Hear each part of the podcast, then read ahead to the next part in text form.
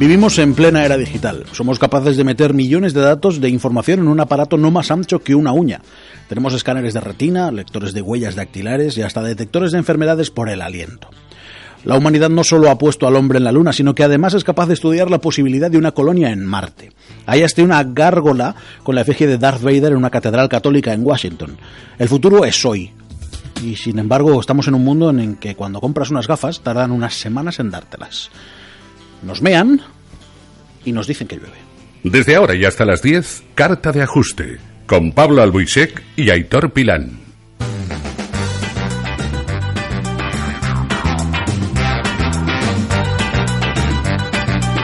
Hola, ¿qué tal, Capitán Tarpal? Las 9 y 2 minutos de la noche de hoy, viernes 27 de diciembre. Anda, que yo también, 27 de enero de 2017. Estoy para que me tiren por un terraplén, señores. Yo soy Aitor Pilán y salvo que un juez diga lo contrario, voy a seguir siéndolo el resto de mi vida. Esto es carta de ajuste, CV Radio 94.5 de la frecuencia modulada también en www.cvradio.es, también en TuneIn y mañana en el podcast. A los mandos del control técnico está José Manuel Moya. Hoy tenemos a Eva de vacaciones, la recuperaremos pronto. A mi izquierda, el ínclito, el imitable, el hijo del Sarlac, Pablo Albuisek.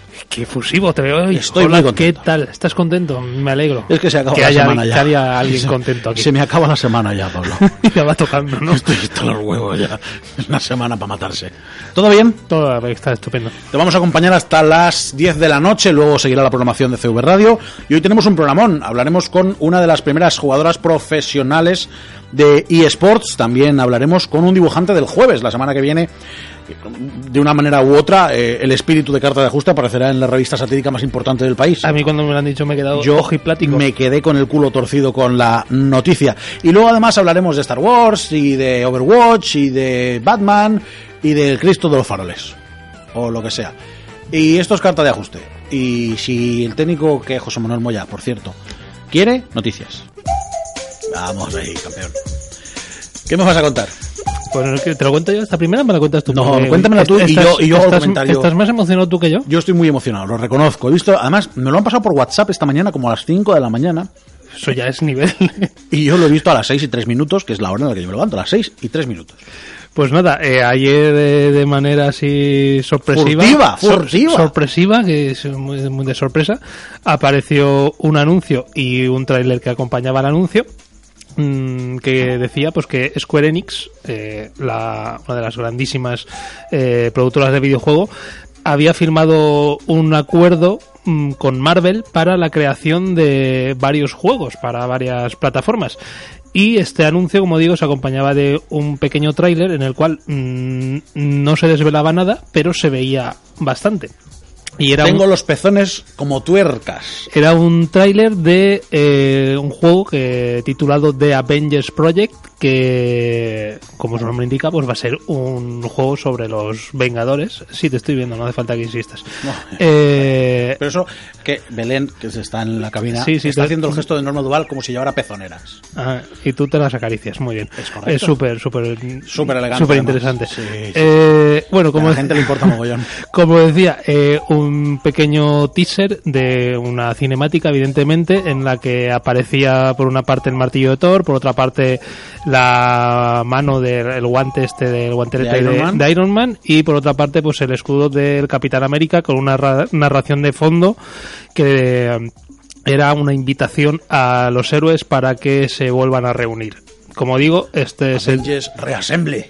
Eh, Avengers Project y que va a ser el juego, como decía, creado eh, Square Enix, pero en concreto por sus divisiones. Por una parte, Crystal Dynamics, creadora últimamente de los últimos Tomb Raider, de este Con lo reboot cual de Tomb Raider. es garantía de un juego muy jugable. Y por otro lado, pues también está Eidos Monrea- Montreal, que el último juego que ha sacado este, este estudio dentro de la compañía de Square ha sido el último Deus Ex. Nada, algo flojo. Sí, lo, con lo cual, pues sin que todavía se haya dicho ni para cuándo, ni dónde, ni por qué, eh, se espera pues que como están estos dos estudios involucrados, pues que sea posiblemente pues un juego de aventura a lo Tomb Raider o tal vez algo así un poquito de un mundo más abierto a lo Deus Ex eh, o una mezcla de los dos, pero en cualquier caso va a ser de calidad. eh, todavía no se sabe cómo, digo, ni cuándo, ni, ni dónde se podrá jugar esto. Y después pues vendrán otra serie más de juegos, claro. Déjame que te siga hablando de Marvel porque Vin Diesel y James Gunn hablan de un spin-off de Groot. Marvel tiene el horizonte en el horizonte, pero además en el horizonte muy cercano, concretamente el 25 de abril de este mismo año, el estreno de Guardianes de la Galaxia 2, que se prevé peliculón por la inclusión de algunos personajes como el papá de, Star-Lord y demás. Bueno, pues el director de la primera y la segunda de, de Guardianes de la Galaxia es James Gunn y durante la campaña de promoción de XXX Reactivado, que el actor Vin Diesel está protagonizando estos días, ha dejado caer que mantiene una discusión agradable con James Gunn para producir en el futuro un spin-off de su personaje en solitario. Recordemos que Groot es el árbol Que solamente dice yo soy Groot. soy Groot, soy que además es Vin Diesel en todos los idiomas.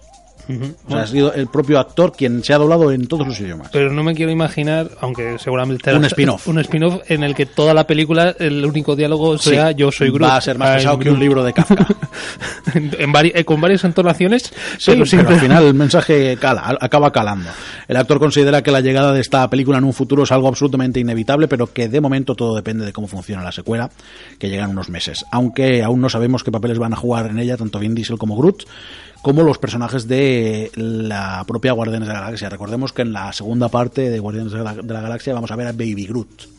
Y claro, este, porque en y este la- personaje primera volvieron a plantarlo y todavía no ha crecido. Correcto, y este personaje es más divertido que Groot. eh, Es un poco como, como Yoda cuando se desmelena. Gamberro, ¿no? No gamberro. Entonces, bueno, pues por ahí a lo mejor el spin-off tendría un porqué, pero claro, es necesario meter personajes que hablen castellano, inglés o francés o cada uno en su país. Sí, bueno, a ver, a ver cómo la, cómo la apañan. Eh, si te digo perdidos, Que no, que yo me bajo del mundo, de verdad, que tengo el día muy tonto. Que ha sido una semana muy larga para que tú me ahora me hables de la serie esta, que no. ¿no te gustó? ¿La viste en su momento? ¿no? En el tercer episodio de la segunda temporada pensé, yo me quiero suficiente a mí mismo como para no perder más el tiempo con esta ida de olla. Bueno, pues yo sí que la vi entera. Ya, y así te luce el pelo. Y así me luce. Eh, me costó pillarla. De hecho, creo que tuve que volver a verla toda otra vez para rellenar los huecos. Está en Netflix, no descarto hacer un reintento, ¿eh? Bueno, pues Perdidos, a esa serie que posiblemente fue la primera que me comenzó con la revolución actual de las series, en la que, Hombre, antes estuvo Friends. bueno, pero Friends era una comedia Pero era una serie. De, de- de situación de esta de que 30 minutos, pero como serie mm, Sí, al menos, dramática, al menos esta no era conclusiva. Como serie dramática, pues posiblemente fue de las primeras que, eh, que movió todo este éxito que vivimos actualmente. Pues nada, eh, hace poco se celebró el décimo aniversario de- del estreno de la serie. Ya hace 10 años. Ya hace 10 años, sí señor. El tiempo pasa muy Qué rápido. mayor que soy. Y bueno, pues eh, ya hace, hace un tiempo que se lleva hablando de la posible, de una posible nueva versión de, de esta serie. Damon Lindelof, que es uno de los creadores, eh, ha hablado al respecto y ha dicho que está de acuerdo con que haya un nuevo, una nueva serie de Perdidos, pero que no quiere volver a contar la misma historia de otra manera ni nada. Él cree que, que el universo que se creó con Perdidos, nunca mejor dicho, está muerto, como sus protagonistas, Muerto. que de hecho, spoiler, 10 años después, Correcto. están todos muertos desde el día 1. Desde el minuto uno, es correcto. Es Eh, todo un- ni limbo ni limba. Es una cosa ahí, en un- ¿Vale? una cosa extraña. Están donde el Fari. Bueno, la cuestión es que él piensa que se puede volver a contar la misma historia, pero con otros personajes eh, mm, que no fueron los protagonistas de, de la serie original. Pero vamos a ver, no puedes hacer un reboot de una serie en la que están todos muertos sin desvelar que están todos muertos. Bueno, desde otro punto de vista, de otros otros viajeros o lo que lo que ocurría mientras los protagonistas ¿Qué está protagonizaban la con original. familias, por ejemplo. No, con otros viajeros. O sea, si en la, primer, en la primera serie original los protagonistas hacían unas cosas, pues que ahora los protagonistas sean otros que estaban haciendo otras cosas en la misma isla en otros momentos. Ya bueno, pero están todos muertos. Ya bueno, pero ya lo sabes, ¿no? Ya, claro, ¿dónde está el, el, el, Bueno, el pues, ahí? ¿Dónde está? pues no sé, es ver que el humo, el humo negro de dónde sale, que nunca se aclaró, o bueno, cosas así. En fin, que, que todavía no está claro qué se vaya a hacer, pero que están pensando en ello. Yo ahora Mm, le pregunto al mundo, Al mundo. ¿Esto es necesario? Pues lo mismo que era necesario una nueva serie de MacGyver. No, Mala, no, no lo era, no lo era, mala, no lo era. mala, por cierto. Bueno, es que tú has intentado ahí caer en el error. Eh, ¿Era necesario la nueva temporada que se va a hacer de, esta del de la cárcel, de Prison Break. de Prison Break. Nunca vi la original, así que no puedo opinar. Pues parece que está muy bien. Por lo que se dice, está muy bien esta nueva temporada. Yo vi el, el tráiler y tiene buena pinta. A ver si luego se cumple. Yo, yo intentaré verla porque vi la original, me gustó. Pues veremos. ¿Es necesario hacer mm, todas las películas de Disney de dibujos ahora en Sí. esta- en, en- Sí, porque pues el está, objetivo- está quedando bien. Sí, porque el objetivo es hacer Aladdin. sí que ya está anunciado. Pues nada, pues es, es necesario que haya tanto reboot, tanto tal, pues oye, será ya hace muy tiempo- mucho tiempo que se dice que en Hollywood faltan ideas. Pues a- en algo tienen que invertir el tiempo y el dinero. Eso parece, desde luego, no parece que, que, el- que en Hollywood estén la mar de contentos y desde luego están haciendo todo lo posible por recuperar viejas ideas que es evidente que han funcionado en taquilla, pero...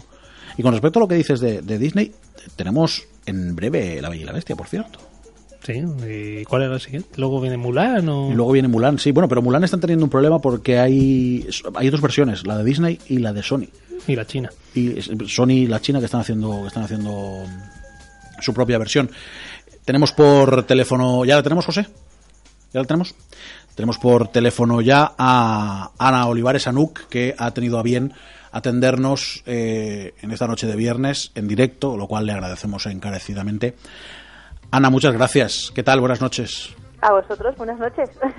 Eh, a mí se me ocurren hacerte varias preguntas para quien no te conozca, si es que hay alguien que no te conoce. Hombre, sí, seguro que sí. Eh, ¿Quién es Anuk? Esa es difícil, ¿ves? Sabía yo.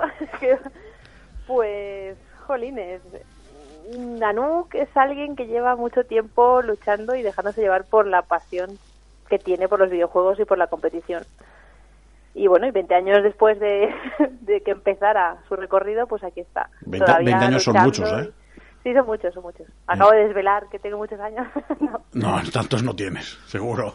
No, pero bueno, que ya te digo que desde muy pequeñita ya empecé a jugar a videojuegos pues con mi padre y demás en casa con el Spectrum y después ya pasó el tema al PC y hasta el día de hoy sin parar. De hecho, hoy he estado hasta ahora mismo jugando.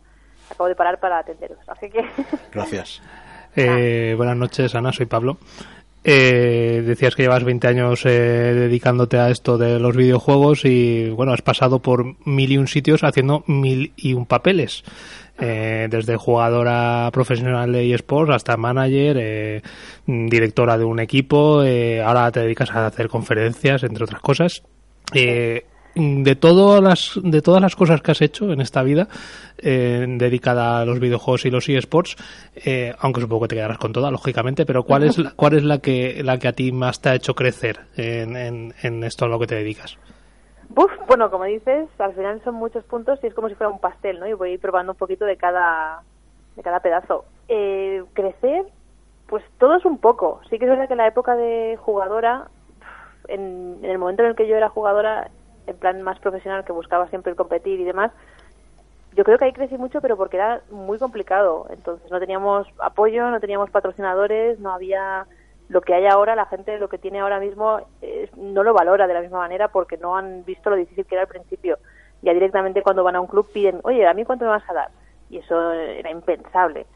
Íbamos con nuestro dinero viajando por países y durmiendo, yo qué sé, en estaciones de tren y demás. Y todo eso al final yo creo que ha sido una lección de vida que, no sé, a mí me ha servido de mucho para ver el mundo de, de otra manera, ¿no? Para ver- tener una perspectiva más amplia y yo creo que, no sé, nos ha espabilado mucho a las que en aquella época nos tocó viajar. Antes de, antes de seguir, yo, que, que soy de natural morboso, te tengo que preguntar por alguna anécdota en alguna estación de tren.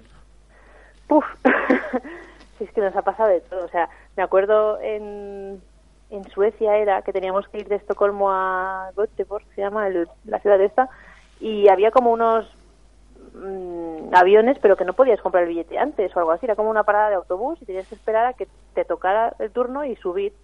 Y el equipo era de cinco chicas y solo había cuatro plazas. Uh, qué dilema. Llevábamos horas en ese aeropuerto, ¿eh? hasta que conseguimos eh, coger un, este avión. Y bueno, subimos cuatro y la quinta, pues la metimos en el coche de, de unos que iban a esa misma LAN y venga, tú vas en coche, nosotros vamos en avión, nos vemos allí. O sea, cosas de estas raras que al final dices, no nos han raptado de milagro. Nos han pasado un montón de veces. Hemos dormido en un, en un, en un barco, tuvimos que dormir también en Suecia, nos pasó. No había hoteles, empezamos a dar vueltas y había un barco hotel y nos quedamos a dormir ahí. Sí, Eh, cosas cosas, cosas que pasan en Suecia. Lo digo, Sí, por, sí. lo- lo digo por, lo, lo digo por experiencia también. Cosas que pasan en Suecia. es el sitio. Sí, eh, eh, como, bueno, has- hay varios hitos en tu carrera, desde ser la primera jugadora que fue fichada por un equipo de, de Counter-Strike eh, profesional internacional, eh, fundar tu propio, tu propio equipo, eh, fusionar ese equipo con el primer equipo de, de deporte tradicional de España, como fue Vasconia. vamos, mm, ahora te falta algo por hacer en ese sentido. Eh, He hecho varias, eh, eh, sí, sí que es verdad que he hecho varias. Siempre cuando me preguntan, oye, pues ¿y cómo es que hiciste tal? En ningún momento pienso, venga, voy a ser la primera en hacer tal cosa. Ya te digo que siempre he sido como muy guiado por la pasión y cuando me ha apetecido algo, pues he ido por ello, ¿no? Y "Ay, me apetece salir a jugar al extranjero, ¿cómo lo hago? ¿Cómo lo hago? Pues venga, llamando puertas, tal, no sé qué, conseguí un sponsor, no sé ni cómo, porque en aquel momento ya te digo que no te pagaban nada y conseguí pagar un viaje a cambio de llevar una camiseta, no sé, o sea, muy sencillo, fue todo. Y yo creo que al final si quieres algo y luchas por ello, bueno, suena muy atópico, ¿no? Pero, jolín, si le pones ganas a las cosas y te mueves, eh, lo consigues. Y al final ha resultado que sí fui primera en muchas cosas, ¿no? Y seguramente me faltan muchas otras por hacer, o eso espero, si no vaya rollo. Ser el primero tiene, tiene la ventaja de que eres el primero que lo hace, pero tiene la desventaja de que eres el que te llevas la primera bofetada. Eh, sí, hombre, sí, sí, me las he llevado pues, de todos los colores. sí. ¿Cómo fue el, el proceso de, de creación de Atlantis? Mira, cuando lo de Atlantis, yo ya había creado un proyecto antes, que era se llamaba Girls y duró muchos años y fue un proyecto, la verdad, que yo, es de lo- para mí de los que más quiero de, los, de las cosas que haya hecho en cuanto a proyectos, porque se hizo muy grande, sin ningún apoyo y yo que sé, duró muchísimos años. Pero Atlantis ya fue, pues hace dos años, de, de- dos años y medio. Eh, yo estaba trabajando en Nintendo en Alemania, llevaba casi seis años allí y me salió la oportunidad de venir a trabajar aquí en plan, oye, tú tienes un lienzo en blanco, queremos que vengas y que hagas cosas con nosotros. Y dije, vale, fue un poco así. Y cogí mis bártulos de Alemania, cogí mi coche y me vine para España. Y bueno, la primera idea que salió es en plan de, oye, tú querías hacer un club, un club profesional, pues ahora que has sido jugadora y conoces un poco el, pues todo el mundo, cómo funcionan las competiciones, etcétera, queremos que haya un club profesional y en pocos meses esté en el top. Y yo, pues vale, pues venga. y me puse manos a la obra. Ese año dejé de jugar porque no tenía tiempo para todo, o sea, profesionalmente al menos dejé de jugar. Y me puse con Atlantis y luego ya surgió el tema de la fusión con Vasconia. Mm, Yo, para, para los que no me conozcan a mí, que es mucha, muchísima más gente que, que a ti, yo durante muchos años he hecho periodismo de baloncesto. No me sorprendió en absoluto que Vasconia fuera eh, el primer club que se metía en este tema, porque conozco Vasconia. ¿Cómo estaba de vinculado Josean con el proyecto? Bueno, yo trabajé más con su hijo y de hecho sigo en contacto siempre con su hijo, que es el que está un poco al frente ahora mismo de todo el tema. Pero ellos estaban, como tú dices, ¿no? No te sorprendió, supongo, porque estaban muy interesados en crecer, en conocer, pues, en, expandir, el no quedarse solo en el baloncesto y expandir un poquito el nombre Vasconia y darlo a conocer, meterse en, en todo este mundo tan nuevo que les llamaba la atención. Y coincidió que ellos estaban moviendo con que yo ya estaba eh, ascendiendo con el club, ¿no? Y ese encuentro fue fácil porque yo estoy en Vitoria, entonces conversar con ellos fue, pues nada, ir hasta allí, hasta el BAC y sentarnos y desayunar y hablar. Era muy sencillo y en poco tiempo conseguimos llegar a acuerdos. Claro, Tú estás en Vitoria porque eres alavesa. No, que va, yo soy catalana. Ah, yo pensaba que, pues te iba a preguntar que qué tal eh, trabajar para Vasconia desde el punto de vista de una vitoriana, pero no te lo pregunto ya, claro. No, Yo no. Pensaba que eras de, de Vitoria. Sí, pero sí que es verdad que la gente de aquí lo siente mucho los colores, ¿no? De aquí yo, yo lo veo siempre. Bueno, pues algo, el Vasconia cuando hizo lo de los eSports, muchísima gente se volcó. No sabemos qué es esto, pero venga, vamos para allá. no sé. Es un club muy diferente. Sí. Ahora, precisamente, pues, eh, sobre todo en estos últimos seis, ocho meses, eh, mm, se han metido en tropel todos los equipos de tradicionales de fútbol, de baloncesto, no solo aquí en España, también en Alemania, en Francia, en Estados Unidos. En todas partes. sí. En todas partes. Eh, ¿Consideras que es 2017 el año en el que los eSports explotan definitivamente ya o aún le queda un poquito al, al tema? Yo espero que esta vez sea la definitiva, porque ya ha habido como otros así momentos que parecía que sí, pero no. Y ahora parece que las cosas están ya más asentadas, todos los elementos de, de esta película empiezan a enterarse de, que, cómo funciona todo y se están poniendo, o sea, se, se están empapando del tema, que hasta el momento muchas veces era como, no nos enteramos, no sé si queremos entrar o no. Ahora parece que sí quieren entrar, les llama mucho la atención, sigue habiendo mucho desconocimiento, que eso es lo que a mí me da más miedo, el hecho de que se barajen siempre noticias con cifras increíbles y no sé, que confunda un poco a la gente. Me gustaría que esta vez se hiciera bien, que la gente que quiera meterse lo haga pidiendo asesoramiento de gente que realmente conoce este mundillo y que lo hagan con cabeza, no solo vengan. A mí me han dicho que aquí se pueden ganar muchos millones. Esa no es la manera ni la filosofía que yo creo que hay que seguir. Sí, precisamente, bueno, aquí de los de la pareja que somos, yo digamos que soy el que más sigue el tema de los eSports y desde el punto de vista de un seguidor desde fuera, eh, lo que se ve mucho es que eh, en los eSports la estructura de los equipos pese a que sean equipos profesionales, eh, son muy volátiles. Eh, los, los jugadores entran y salen, cambian de equipo constantemente. En, en, no sé, en una temporada, por decir, no sé, en cuatro o seis meses hay jugadores que pasan por tres equipos, eh, miembros de de los equipos técnicos de un día para otro mm, dicen que se van por lo que sea.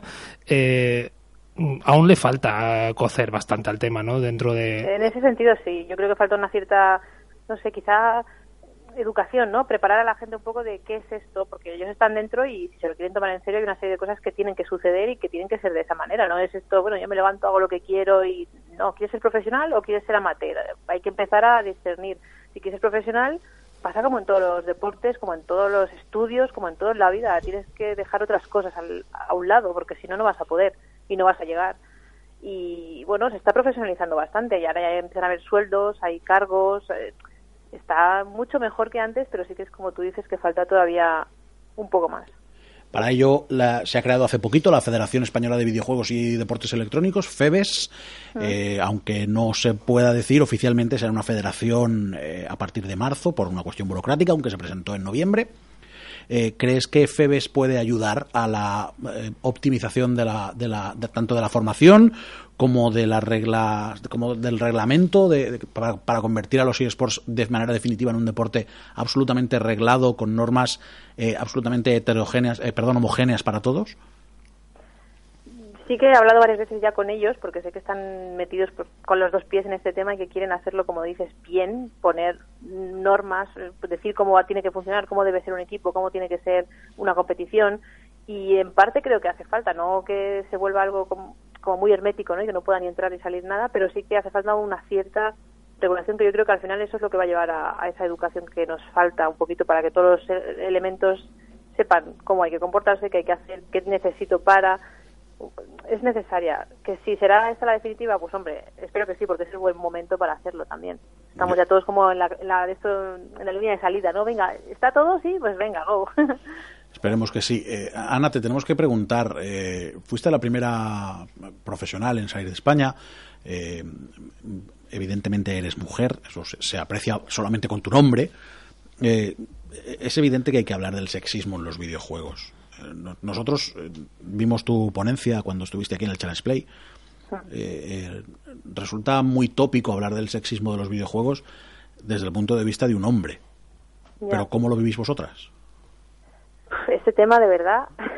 Está de moda, está de moda, todo el mundo Sí, no, pero no, no solo está de moda, ya te digo que estos 20 años he hablado de este tema, siempre. Y claro, parece que no avance, pero bueno, yo creo que es que en realidad hace muy poco, o considerable, o se considera que hace poco que empezamos a poder votar, ¿no? Así que en el fondo no es que no avance, sino que a lo mejor estamos eh, avanzando despacio, pero eh, la época esta que tenemos ahora de redes sociales, al final por un lado está perjudicando en el sentido de que cada vez pues es más evidente el bullying es más fácil de, que uno se metan con otros y demás todo eso está ahí pero también nos ayuda a unirnos más a que sea pues poder tener voz y que sea altavoz de todo lo que queramos decir así que yo creo que hay que aprovecharlo en positivo e intentar conseguir que se acabe un poquito esta discriminación, este tipo de bullying, este tipo de presión de por qué eres mujer, de por qué no sé qué, dejar de preguntar tanto por qué no hay esto, por qué no hay aquello, o por qué hay ligas femeninas, o sea, no, no hace falta darle tantas vueltas al tema. Si hay ligas femeninas, en muchos casos es porque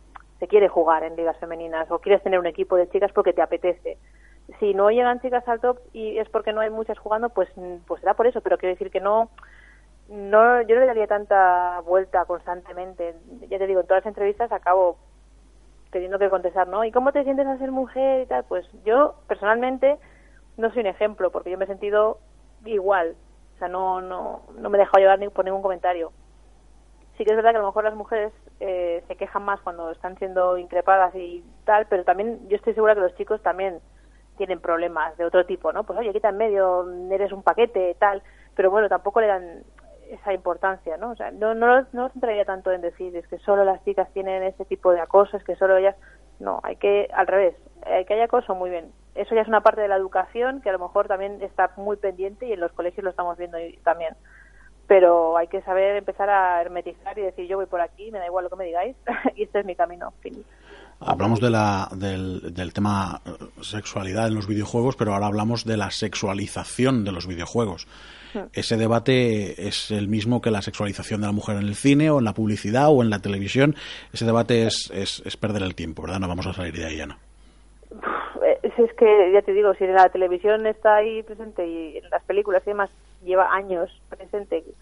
Es lo, es lo de siempre, o sea, si lo, salen mujeres, ay, mira por qué salen mujeres, si salen hombres no se dice nada, pero porque no, o sea, es que es, yo no acabo de encontrar el punto este en el que me sienta cómoda hablando de este tema, ¿sabes? Es como, ya, ya me cansa.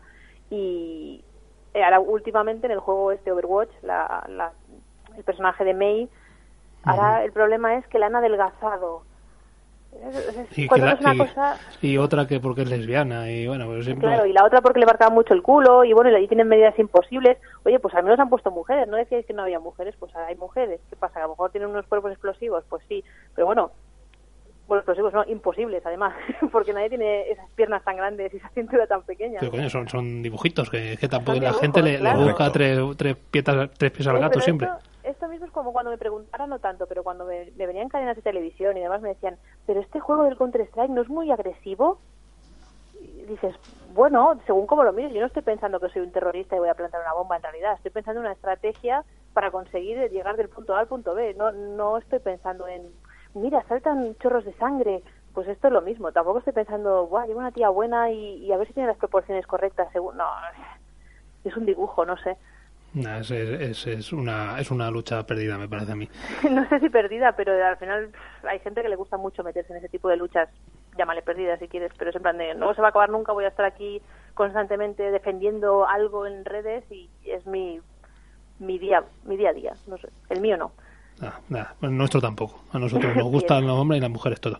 Eh, vamos a cambiar ahora. A cada uno, en, ese, jardín a cada uno, a cada uno que le guste lo que le tenga que gustar y ya está.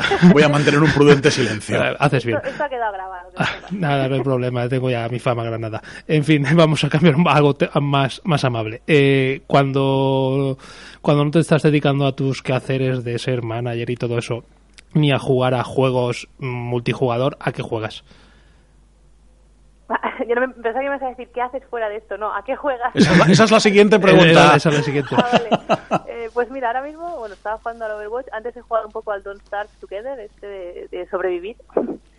Eh, hace unos días jugué al Diablo, la parte de historia. Bueno, no sé, no cuando compites, la verdad es que no tienes tiempo de jugar a otros, a otros juegos. Ahora porque no estoy compitiendo, pero si no, olvídate. Yo jugaba cuatro o cinco días a la semana, todos los días un montón de horas, entreno, entreno, entreno, y no tienes tiempo de jugar a nada. Ah. Incluso cuando trabajaba en Nintendo, imagínate todo el día con la consola, llegaba a casa, me ponía a entrenar como para hacer más cosas. es imposible. Hablas de Nintendo, trabajado en Nintendo durante seis años, nos decías. Eh, te voy a ir directamente ya al saco. Eh, la, la, Switch, ¿qué? ¿Qué te, bueno, ¿qué te parece? ¿Qué te parece? No, no, tengo, o sea, ese tipo de consola que tienes que tener en la mano y, probarla primero. La verdad es que he leído lo justo sobre ella. No, sí que he trabajado en Nintendo muchos años y conozco muy bien sus consolas, sus juegos y su forma de, de producir y de trabajar, pero de la Switch sé poquísimo, por no decir nada. Y no sé, yo últimamente, los últimos años me da la sensación de que se han equivocado un poco con, con la elección de lo que sacan y en el momento en el que lo sacan, ¿sabes? No sé si tiene sentido para vosotros, pero por ejemplo, a mí me ha parecido que la Wii U llegó como tarde y luego ya mal. ¿Sabes? Faltaron juegos ahí, se ha quedado como descolgada en medio. Sí, tenemos la misma sensación aquí. Esta nueva. tenemos el mismo miedo, creo que todos, ¿eh? que, de repente salga, salga, con 80 o 90 juegos y que al cabo de los 7 meses las third parties digan que no hay manera. Exacto. Sí, en la época de la Wii U al final la 3DS fue la reina porque la, la Wii U no tenía la- la- los juegos necesarios para poder ser una consola reina. Así es. Y en esta igual, como no empiezan a sacar juegos que llamen la atención a la gente y demás, pues, jolín, se volverá a quedar como en medio de entre una y otra, pero sí, pero no. No sé, juegos como Zelda ya es hora de que salgan y que llevan tiempo con el nuevo Zelda, y no sé. Dos preguntas rápidas para acabar, Ana. Eh, cuando no estás jugando los videojuegos, ¿qué haces? Voy a eventos, no. Pues, a ver, me gusta cantar, me gusta tocar la guitarra, me gusta, voy al gimnasio, me gusta ir de excursión, hago un montón de cosas. O sea, se, se- se confirma entonces que la gente que jugáis a videojuegos sois gente normal. Que hace veces otras cosas. Que, que bien, muy bien, muy bien, bien. Eso es una alegría. Bueno, para mí es normal, oye, que a lo mejor me ves y me dices, ¿pero qué haces, bicho? Ir al gimnasio, tocar la guitarra y cantar, creo que cualquier hijo de vecino. es normal, ¿no? Vale. Y luego la última. Mm, Una persona que ha trabajado 20 años en los videojuegos o que ha estado relacionado de una manera o de otra 20 años en los videojuegos, ¿cómo se sigue formando en este país ahora mismo? ¿Cuál es la realidad formativa de este país? Pues mira, yo estoy haciendo un curso ahora mismo de coaching transpersonal. ¿Qué pensé? En- en- cuando lo escogí, porque me apetecía aprender algo, justamente me pasaba esto, que digo, uy, no estoy aprendiendo. Sí que es verdad que en los últimos dos años y medio, en la empresa en la que he estado, he tenido que aprender muchas cosas, desde montar un evento a saber cómo funciona el óptico de un ratón, a un montón de cosas. Y eso sí que ha sido enriquecedor. Pero este año pensaba, "Eh, no, no sé, tengo que aprender algo más. Y me apunté a este curso que en el fondo creo que me va a servir para muchas cosas. Ya no si trabajo, pues no es en plan de te voy a tener una consulta de coaching, no, pero lo puedo aplicar eh, a la hora de crear un equipo, a la hora de trabajar con gente eh, dentro de la empresa, po- conmigo misma. Así que me parece una buena elección. Pues Ana Olivares Anuk, muchísimas gracias por prestarte a perder 15 minutos de tu tiempo un viernes por la noche. Nada. Esta es tu casa, ya lo sabes, y gracias, gracias, muchísimas gracias y a disfrutar, Gracias. Ana. Buenas- a vosotros, buenas gracias, noches. abrazo. Hasta luego. Adiós.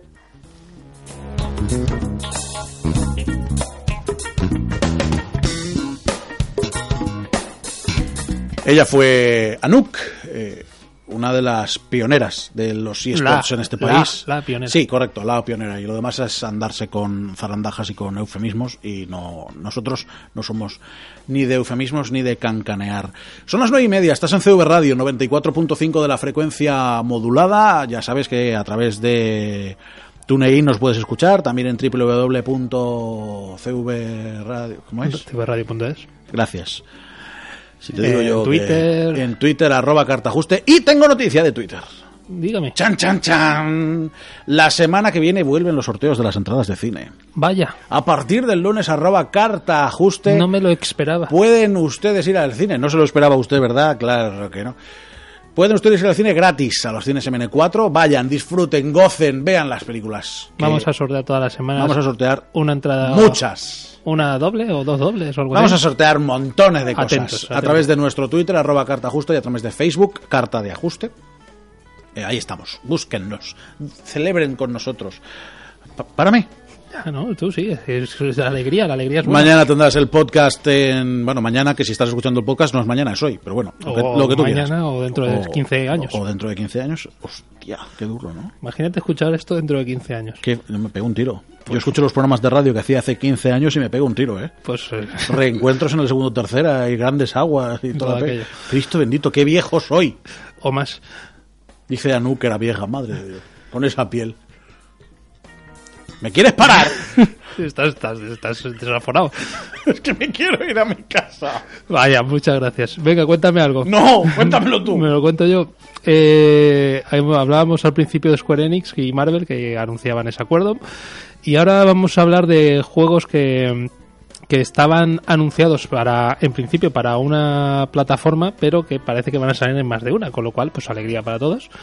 Eh, por, entre ellos, pues bueno, ni. Eh, Espérate. Dime, ¿qué? Que te tengo que cortar antes de que me lo cuentes. Oh, ¿por qué ha pasado? Porque, porque somos tontos, de profundidad. ¿Ah, sí? Sí. Enrique Hormigos, muy buenas. ¡Ey! ¿Qué pasa, chaval? Oh, muy bien, esa voz de cazallero, muy bien, a tope. Ah, que sí, es que me estoy tomando un par de birras. tío. Enrique Hormigos es colaborador de la casa, concretamente tiene una sección en el programa de Por la Tarde que se llama La Tarde con Marina y la sección se llama Que viva el humor. Solo- Pedazo de título. para mejorarla el título de la sección solo podrías ponerle un D delante y es de que viva el humor. Mira. sería muy de María Dolores de Cospedal ese tema.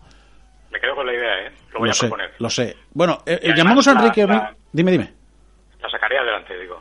Ll- Llamamos a Enrique Hormigos hoy y cortamos a Pablo, cosa que me va, me va a pegar un latigazo. Sí. Pero es que me han dicho que estaba colgado y no hace falta tenerlo en la antena. ¿Está colgado? Llama- sí, bastante. Bájate, no te... Llamamos a Enrique porque la semana que viene nos ha dicho que en el jueves, que es eh, donde dibuja habitualmente, eh, tiene una viñeta en la que nos vamos a ver muy, muy, muy identificados. Y es claro, por arte de Birli que este programa de dos servidores locos de ustedes, de repente la posibilidad de salir, aunque sea de manera tangencial, en la revista satírica más importante de este país, Yo sigo flipando.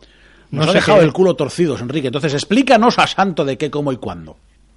Pues no, la verdad es que ha sido algo completamente casual, no, no, no ha habido premeditación. Lo único que pasa es que eh, en la segunda reunión de... Normalmente en la revista hay dos reuniones, los miércoles y los viernes.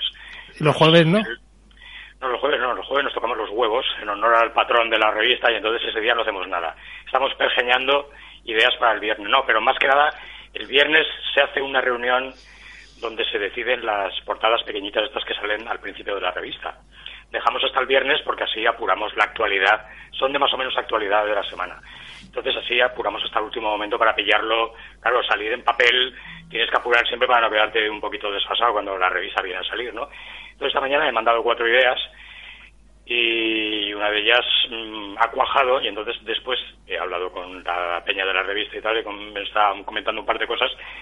La verdad es que cuando he colgado el teléfono he pensado y he dicho, joder, es que esto... Oye, Estamos aquí.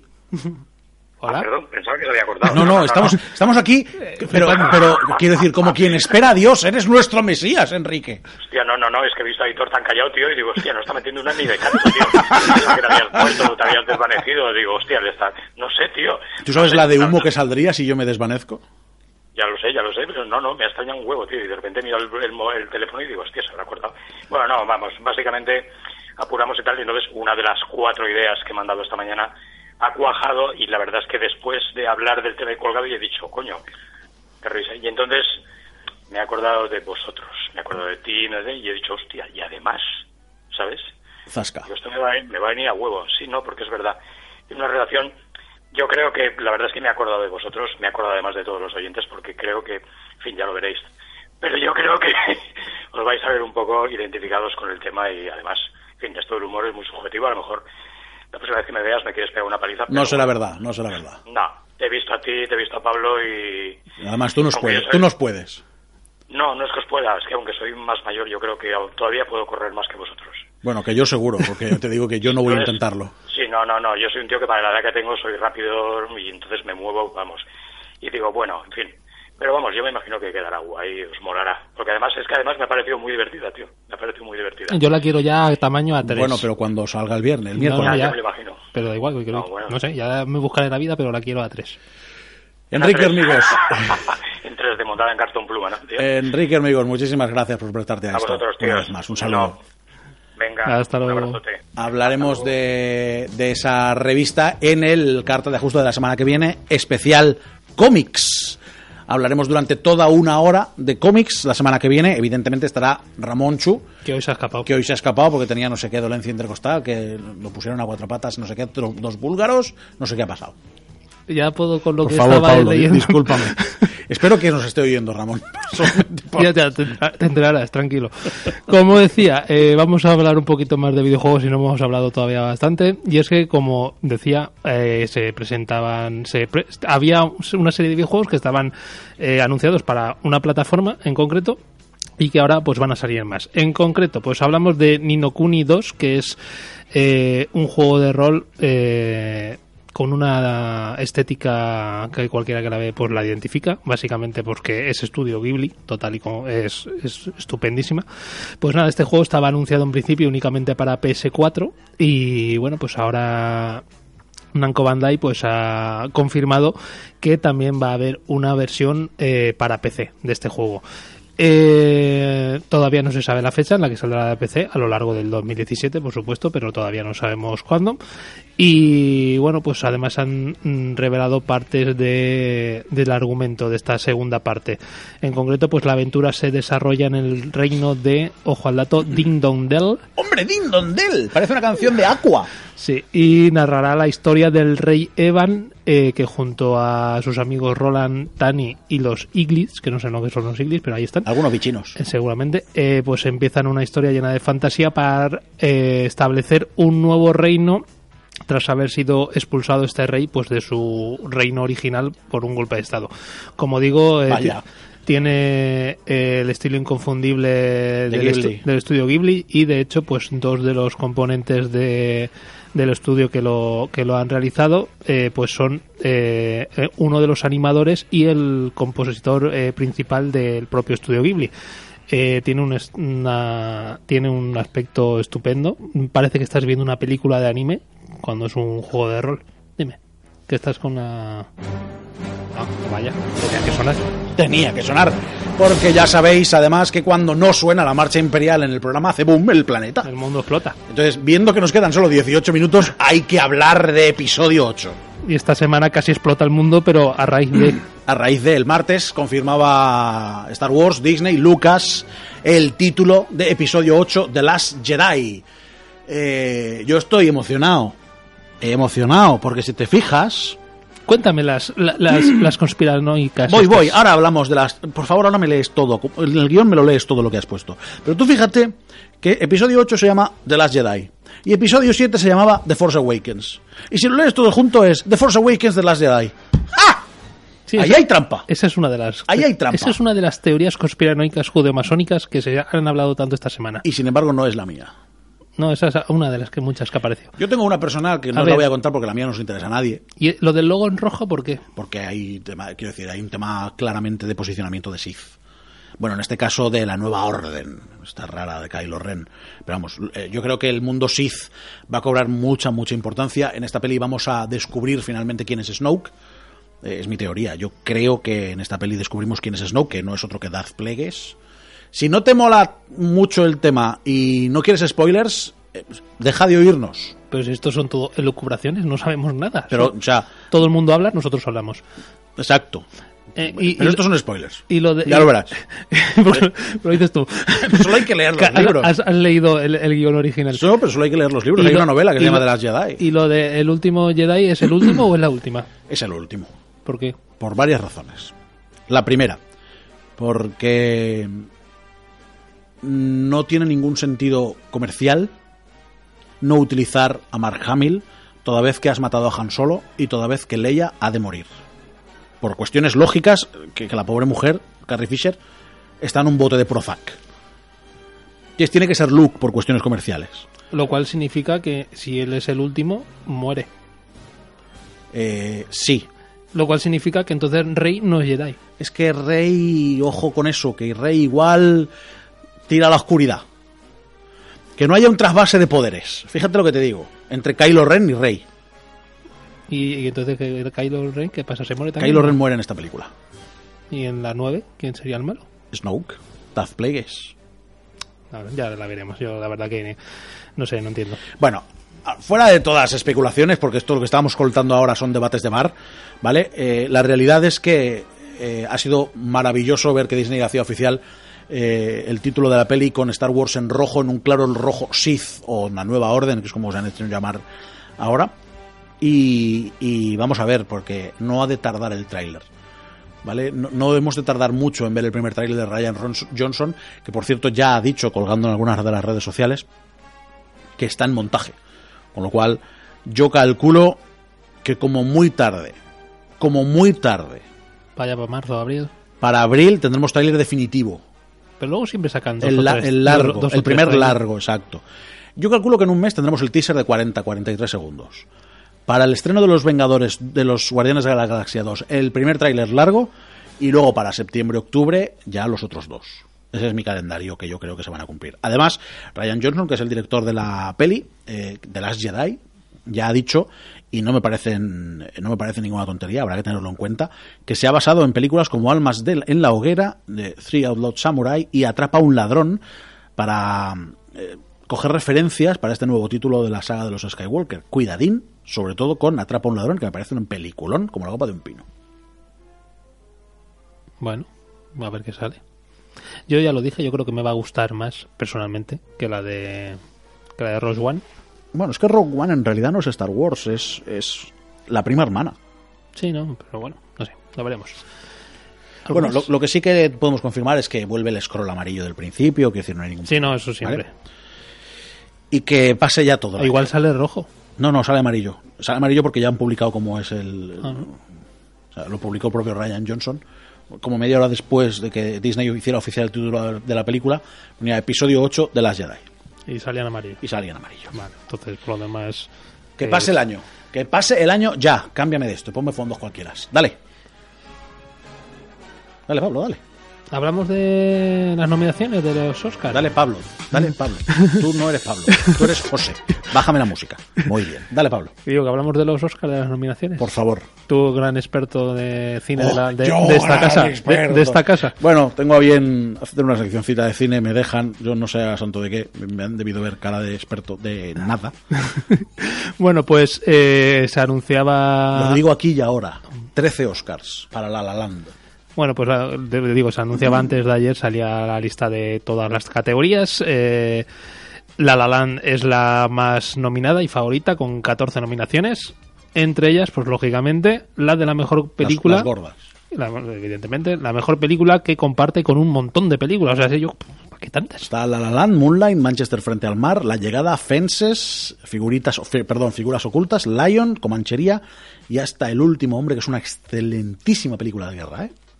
Y a mí, yo solo he visto de estas, creo que solo he visto la de la llegada. Las demás no he visto ninguna. Bueno, es que Lion, por ejemplo, se está estrenando hoy, Manchester frente al mar se estrena la semana que viene, creo, Moonlight se estrena dentro de dos semanas, el- el- hasta El Último Hombre, que es la de Mel Gibson, sí que se estrenó, creo que la Sí, semana de Reyes. ya hace unas, unas semanas, sí. Y la de Comanchería y eso, pues no me suena de nada. Bueno, y figuras ocultas que se, oculta- se estrena también la semana que viene, creo. Si es que al final. Sí, vamos, claro, vamos sí. tarde. Sí, vamos no, tarde. Ahí en Estados Unidos algunas ya están estrenadas hace tiempo. Eh, mejor director con Denis Villeneuve por La Llegada, Mel Gibson hasta el último hombre, Damien Chazelle por La La Land, Kenneth Lonergan por Manchester frente al mar y Barry Jenkins por Moonlight. El mejor actor principal copan las nominaciones Casey Affleck por Manchester frente al mar, Ryan Gosling por La La Land, Viggo Mortensen Capitán Fantastic. No os perdáis esta película, es deliciosa. Denzel Washington por Fences y Andrew Garfield por Hacksaw Ridge o Hasta el último hombre, que es como se llama en castellano. Tengo dudas con esta. Tengo muchas dudas con las nominaciones de La La Land, con esta, con, con el actor principal y con la segunda de las canciones. Tengo muchas dudas. Creo que son las dos que bailan. Que no, y tengo dudas.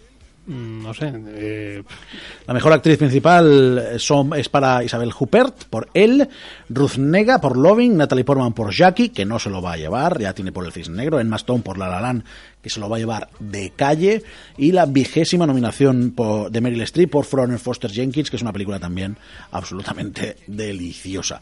El mejor actor de reparto es Mahershala Ali por Moonlight, Jeff Bridges por Hell of High Water, y Lucas Hedges por Manchester frente al mar y Dev Patel por León, que es el que se lo va a llevar, y Michael Shannon por Animales Nocturnos. Me sorprende mucho la nominación de Michael Shannon, mucho.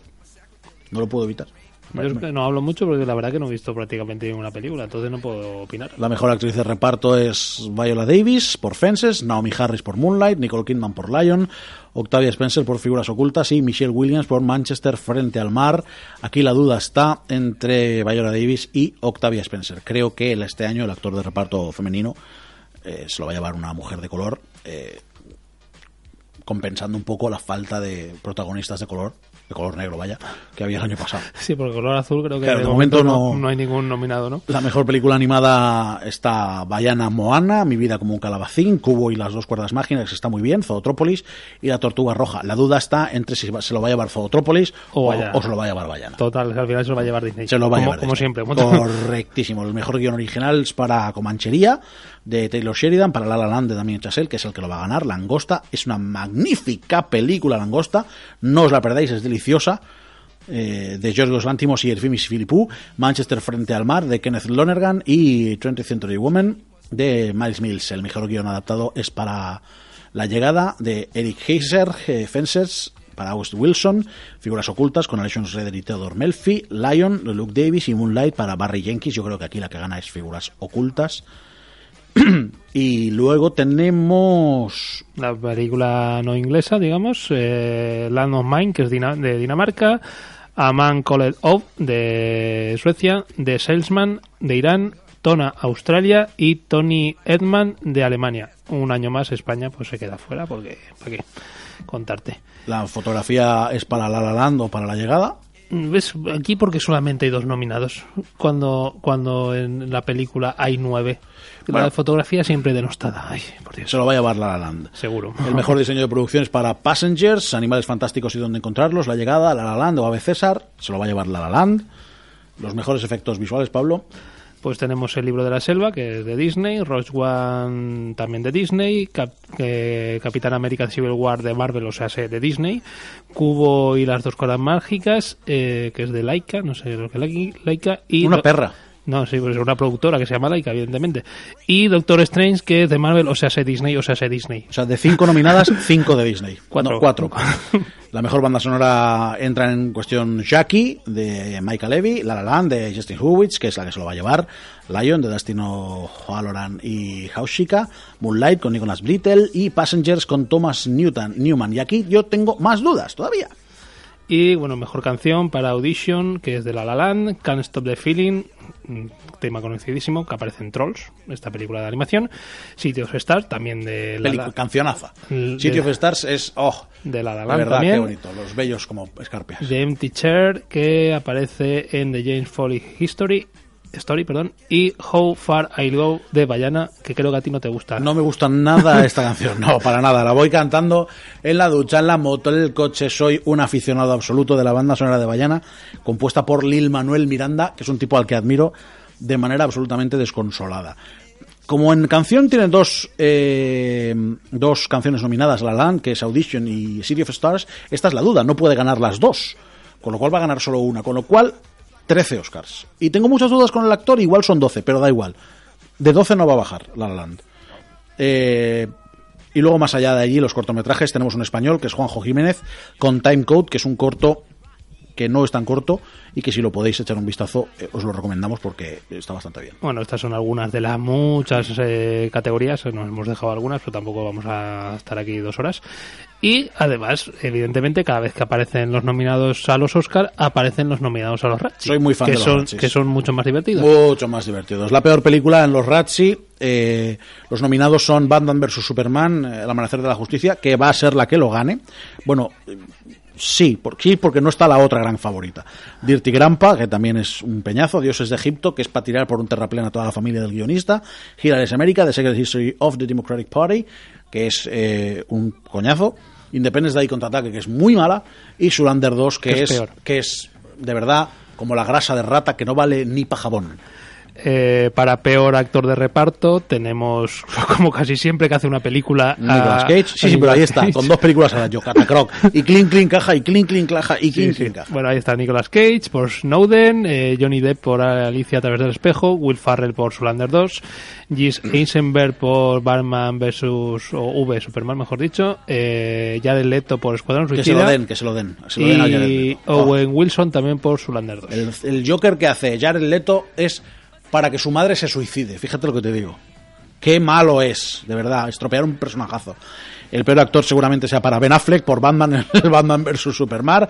También Gerald Butler, eh, Leónidas, que en Dioses de Egipto hace de, Ra y que está para matarlo. Henry Cavill, Superman de Batman vs Superman. Robert De Niro por Dirty Grandpa. Dinesh D'Souza por Dinesh en Hillary's America. Y Ben Stiller por Zulander 2. En cuanto a la peor actriz, pues tenemos a Megan Fox por la última de las Tortugas Ninja, Tyler Perry por... Es que la última de las Tortugas Ninja, tú a mí me engañaste, es muy mala. No te engañé, repito, nunca te engañé. Respondí a tu pregunta, tú decidiste ir. Respondiste a mi pregunta con demagogia y con artificio Vale. y con artificios. Tyler Perry, como decía, por Boo, Amedea Halloween, eh, Julia Roberts por Felicia de la Madre, Becky Turner como Hila el Quinto por Hilary's America, The que Secret. History, Eh, Naomi Watts por la película de la serie Divergente, Leal. Otra gran película, sí, sí. Y Charlene Gurney por también por lo mismo, por la, también por la película de Divergente. Eh, la peor pareja en pantalla. están- Esta, es- esta, esta, esta, no- este- esta me encanta, categoría me gusta. Me mucho. encanta, deberían establecerla también en los Oscars, pero para los para bien, claro. La peor pareja en pantalla, los nominados son Ben Affleck y Henry Cavill por Batman vs Superman, El amanecer de la justicia. Yo repito que en un segundo y en un tercer visionado la película gana mucho. Para los que somos realmente aficionados a los cómics y hemos leído mucho Batman y pensamos que realmente Superman es un mojón, eh, Ben Affleck hace un buen Batman y no es una mala película. También están eh, nominados como dos dioses o mortales cualquiera en Dioses de Egipto. Se refiere a Gerald Butler y a... No, no, no, cualquiera de todos los que salen. Sí. No, elige tú, pero, lo que quieras. pero concretamente se refiere a Gerald Butler y a Nikolai Coster-Waldau, que es el príncipe Caspian... No, perdón, joder, Caspian. El príncipe, el Lannister, que no tiene mano en Juego de Tronos. No me sale el nombre, el que se fue a su hermana. También está Johnny Depp y su disfraz del que dan ganas de vomitar a través del espejo. Esta es la mejor pareja de todas.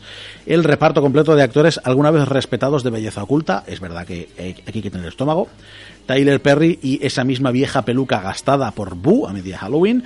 Y Ben Stiller y su best friend forever. Amigo apenas o, o- bueno, Owen Wilson por Zulander 2. Es muy mala Zulander 2. Con lo buena que es Zulander 1. Y bueno, eh, hay más nominaciones, pero nos vamos ya por la última, que es el, el peor remake o secuela que jamás debería de haberse planteado uno hacer. Eh, y están nominadas, pues, eh, la de Alicia. La segunda parte de Alicia. Alicia en el País de Peco, que es el segundo país. eh, la de nueva, la última de Batman vs Superman. eh, 50 Sombras de Grey. eh, supongo que será esta, ¿no? La de las más oscuras, estas. Independence Day contraataque. Y las Tortugas Ninja 2. Y Zulander 2 también. Y Zoolander 2. Eh, mención especial para Assassin's Creed. ¿Vale? que es el- yo creo que es el Rachi de honor. Que- qué el- mala es Assassin's El que vale Creed. por, por todos. Hoy qué mala es Assassin's Creed. De verdad os lo digo, no vayáis a verla. No vayáis a verla. Nada. ¿Tú te acuerdas de, las, de la cabalgata de las Valquirias? Podemos buscar, José, si no es mucha faena, la cabalgata de las Valquirias para ponerla. chan, yo te hago chan, chan, chan, chan. Es esa, ¿no? Sí, esa es. A ver, por favor. No, ya no me sé más. Eh, solo tiene sentido si la buscamos ahora, José. Nada, da igual. Venga. La cabalgata de las Valquirias. No, no está. Vale, no está. Bueno, pues la cabalgata de las Valquirias es, yo creo que una de las obras clásicas más reconocidas del universo porque Coppola la metió en la escena de los helicópteros de Apocalypse Now. Bueno, pues eh, ahora mismo parece que ser que la peli se va a convertir en un videojuego, si así lo quiere la comunidad, y apoya la recién lanzada campaña en Kickstarter que precisa de 900.000 dólares para hacer realidad convertir Apocalypse Now en eh, un videojuego de Kickstarter. El desarrollo de este juego se encuentran grandes profesionales de la industria que han trabajado en obras como Fallout, New Vegas, Wasteland o Far Cry, con lo cual estamos hablando de gente muy solvente. Que sabe de qué va el tema. Claro, efectivamente. El mismísimo Francis Ford Coppola está detrás del anuncio y para llevarlo a cabo ha reunido un buen equipo de desarrolladores con los que pretende alejarse de la representación tradicional de los horrores de la guerra en el mundo del videojuego. Para estos creativos, además del proyecto, hablan de hacer un survival horror con toques RPG y no un juego de acción al uso. La historia principal nos llevará a vivir la misión de Benjamin Willard de matar al coronel Walter E. Kurtz, o sea, Marlon Brando, conoceremos a los personajes míticos de la cinta y viviremos situaciones que harán las delicias de los aficionados a la misma. De momento, el principal hándicap del proyecto es que se han mostrado han mostrado muy poco del mismo y eso no va a ayudar a conseguir el casi millón de dólares que hace falta a pesar de que la licencia sea historia del cine, evidentemente. A ver qué pasa. Eh, 900.000 eh, Es muchísimo dólares. dinero, es muchísimo. No, pero yo no creo que sea. No, hablo de Kickstarter. Sí, bueno, bueno, para un proyecto de este calibre pues tampoco es mucho, pero bueno, hay un mes para, como todos los proyectos de Kickstarter, pues suelen tener un mes de tiempo para recaudarlo. Si está Francis Ford Coppola por ahí en medio, pues supongo que sí que lo conseguirá. Será más fácil. Suenan los pitos. Nos vamos yendo ya. Nos estamos yendo. Eh, antes decir que Overwatch, del que hablamos con Anuk, 25 millones de usuarios registrados. Ya lleva 25 kilos Correcto. de millones. A los mandos del control técnico y publicitario estuvo José Manuel Moya. Esto ha sido la carta de ajuste. Les dejamos en la sintonía de CV Radio 94.5. Síganos en Twitter, arroba carta ajuste. Vamos a sortear entradas de cine para gozarla.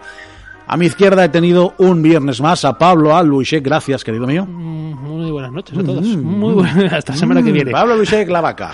Yo he sido Héctor Pilán y salvo que un juez diga lo contrario, voy a pretender seguir siéndolo. No se olviden de las dos cosas más importantes que hay en el universo, no en el planeta, en el universo. Se las explico. La primera es un ejercicio con la que se mueven cuatro músculos de la cara, que es sonreír. Y la segunda se mueve algún músculo más, pero ahí es mucho más divertido. Empujera y fuerte.